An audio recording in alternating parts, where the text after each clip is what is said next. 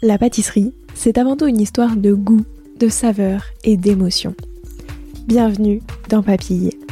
Je suis Léa Reverdy, amatrice et passionnée de pâtisserie.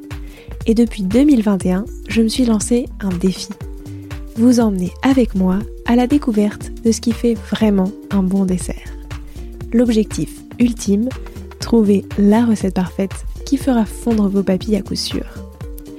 Vous êtes sur le point d'écouter un nouvel épisode de Papille. C'est le podcast qui part à la rencontre des meilleurs chefs pâtissiers et pâtissières pour comprendre l'émotion et les saveurs qui les animent au quotidien lorsqu'ils et elles créent leur dessert d'exception. Après cet épisode, à vous de laisser libre cours à votre imagination et de créer les desserts aux saveurs qui vous ressemblent tout en vous inspirant des meilleurs. Bonne écoute Comme je ne savais pas trop quoi choisir, j'en ai fait trois. La première, c'est en écoutant les retours des gens depuis euh, quelques années. Euh, en fait, ils aiment les galettes classiques. Mm. Il y a une grosse partie des gens qui veulent des galettes classiques. Alors, eh bien, on a fait une bonne galette classique, amande rhum. Mais on a choisi un super rhum. Voilà. On a fait 25 tests de galettes avec 25 rhums ah différents pour savoir lequel matchait le mieux. Parce qu'en fait, c'est comme un pairing. Mm. Euh, c'est comme un vin, c'est comme quelque chose, ça peut marcher plus ou moins bien avec l'amande, avec la cuisson, avec tout ça. Donc, ils évoluent en fonction de la mm. recette. Le goût évolue. Et donc, on a un super rhum. Euh, dedans. Qui est... Et euh, donc, c'est une galette amande, rhum, très classique. Celle-ci que j'adore. ensuite, on a l'envol. Et l'envol, je trouve que ça représente bien parce que bah, on a eu J'aime bien mettre du sens dans chacune de mes galettes chaque année. Euh, voilà, on avait la Notre-Dame, euh, il y avait la Notre-Dame, ensuite il y avait euh, l'arbre de vie avec mon châtaignier, ensuite il y avait Casse-Noisette avec ce mm. ballet où on avait envie de se retrouver. L'année dernière, on avait les, les, rois, donc c'était vraiment, on avait une, une collection l'année dernière assez classique pour revenir bah, au à l'histoire de la pâtisserie. Et aujourd'hui, bah, et, là cette année, on en a une qui s'appelle l'envol, et je trouve que ça représente bien euh, là on prend notre envol. Ça fait trois ans maintenant qu'on, et puis on commence, ça, ça fait trois ans qu'on a ouvert le labo. Euh, maintenant, on a une belle structure avec euh, une super équipe. Euh, on commence à être bien nombreux et puis on commence à et puis on, on continue à, se développer un peu partout dans le monde entier et puis aussi on aimerait bien faire des belles ouvertures cette année. Donc ça va nous porter chance pour prendre notre envol à travers la France, j'espère cette année.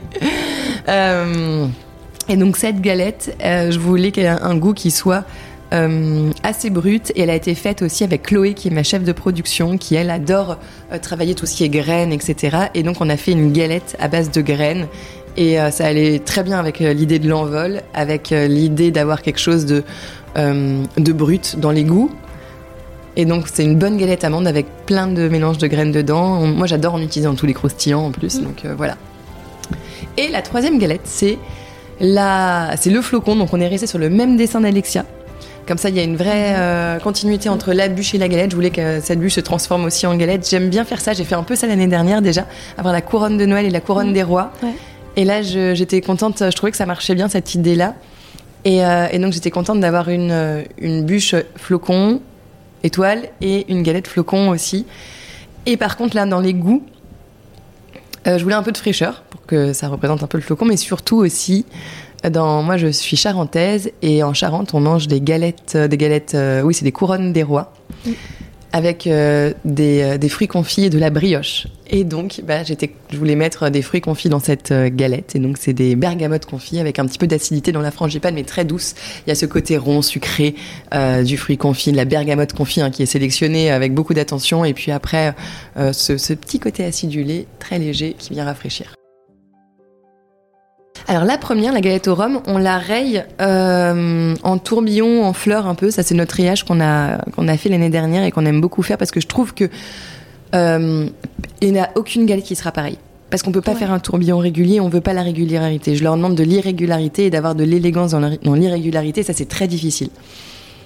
Euh, dans mes équipes, j'aime bien leur apprendre justement ça mettre les choses régulières, il suffit de les faire bien proprement, etc. Il suffit de bonne attention et, d'avoir une euh, quelque chose qui soit euh, bien organisé, et puis mm. on y arrive.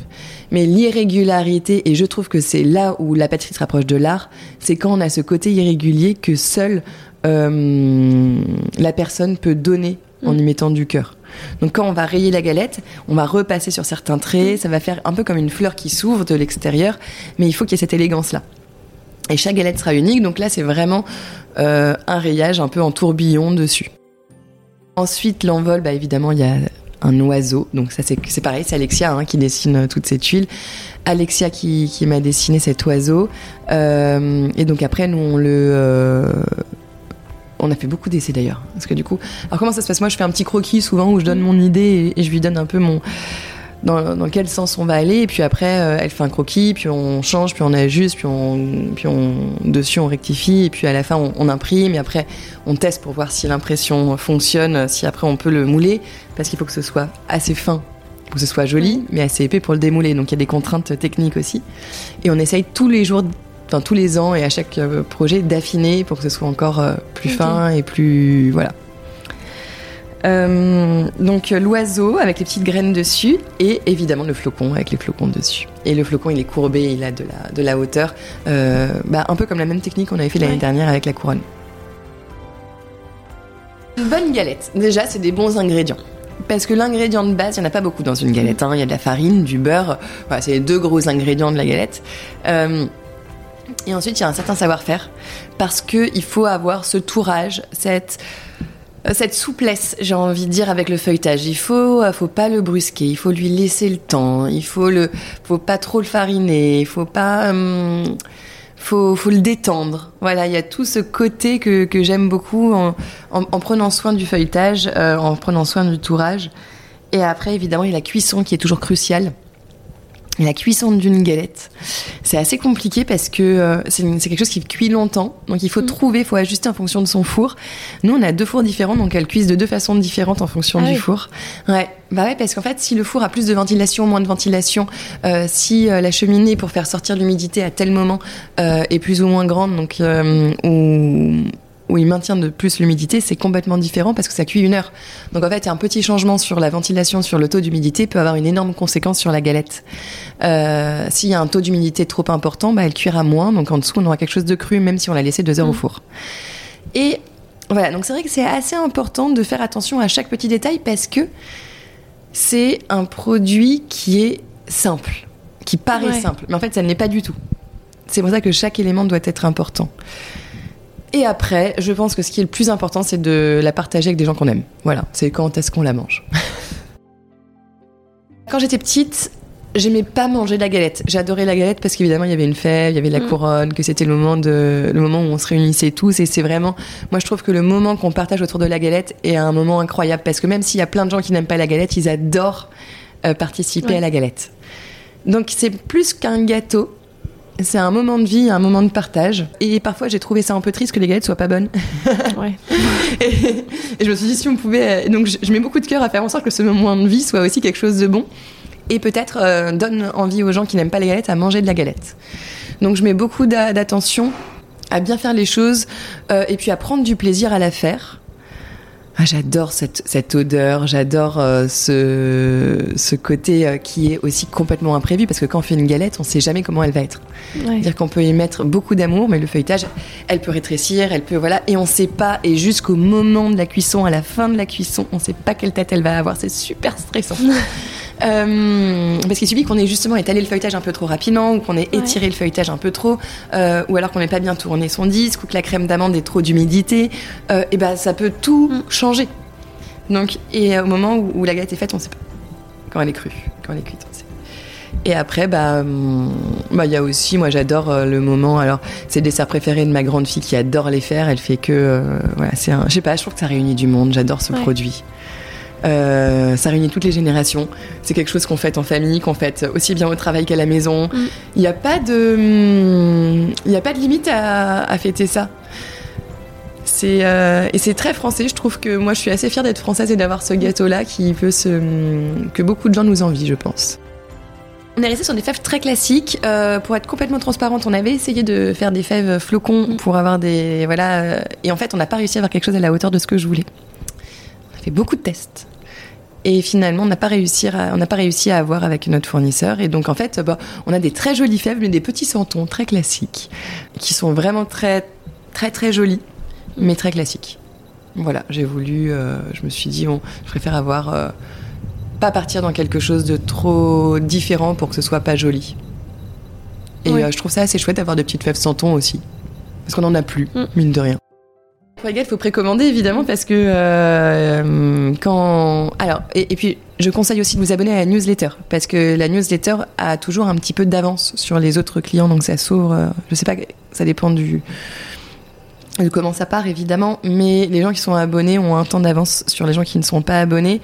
Euh, et c'est vrai qu'il faut anticiper vos, vos commandes parce que j'ai pas envie de créer des, frustra- Ouais. des frustrations. C'est un peu triste parce que je sais qu'on peut pas en faire pour tout le monde, mais, euh, mais le fait est qu'on veut faire les choses bien et qu'on n'est pas une usine, on est des artisans et on va le rester. Donc moi, ça m'aide euh, à anticiper, à anticiper la- les commandes de matières premières parce qu'on a des très bons Mhm. beurres. Donc c'est pareil, hein, quand on va commander notre beurre, etc. Bah, il faut être sûr de pouvoir euh, euh, en avoir assez. Je veux pas surcommander non plus. Euh, pour les farines, c'est pareil. hein, c'est des farines de, de blés anciens, hein, farine de petite épeautre, farine T82 meule. Euh, c'est aussi des, des artisans derrière qui travaillent. euh, donc euh, il faut que je commande ce que j'ai besoin. Et je veux surtout pas être perdre parce qu'on est vraiment dans cette dynamique-là. Euh, donc, s'il vous plaît, si vous écoutez et que vous voulez commander des galettes, aidez-nous et précommandez sur le site. Euh, je crois Ouais. que c'est le 24 janvier ou quelque chose comme ça, donc faut pas hésiter à les prendre même un peu plus tard. Euh, et surtout, après la galette, s'il y a quelque chose aussi que j'ai envie de, voilà, on peut la manger froide ou chaude, il y a pas de règle, faut la manger comme on aime. Par contre, si on la mange chaude, faut la faire refroidir. Et ça, c'est quelque chose qu'on sait pas toujours. C'est que euh, moi, je conseille plutôt un, un réchaud assez bas. Donc plutôt 150 degrés, 160 degrés pendant 15 minutes. Et après, il faut attendre au moins 10 minutes avant de la manger. Donc faut anticiper parce que qu'est-ce qui va se passer? C'est que la galette va se réchauffer. Donc en fait, on va avoir le, le- ça va sécher l'extérieur euh, du feuilletage, etc.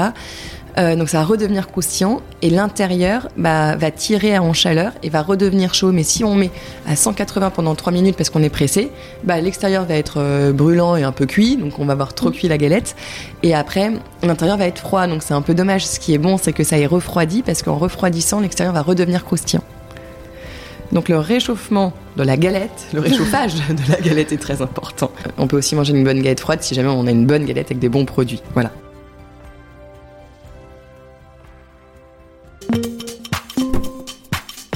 Alors, quel sera votre prochain dessert? Merci d'avoir écouté cet épisode jusqu'au bout. S'il vous a plu, n'hésitez pas à le partager aux gourmands qui vous entourent. Et pour continuer la discussion, rendez-vous sur Instagram @léa_rvrd. Et si vous voulez soutenir Papille, deux choses. La première, notez l'épisode 5 étoiles sur Apple Podcast et Spotify et laissez un commentaire délicieux. La deuxième, vous rendre sur papillepodcast.com sans oublier le S de papille et vous abonner à la newsletter pour être prévenu de la sortie des prochains épisodes. À très bientôt!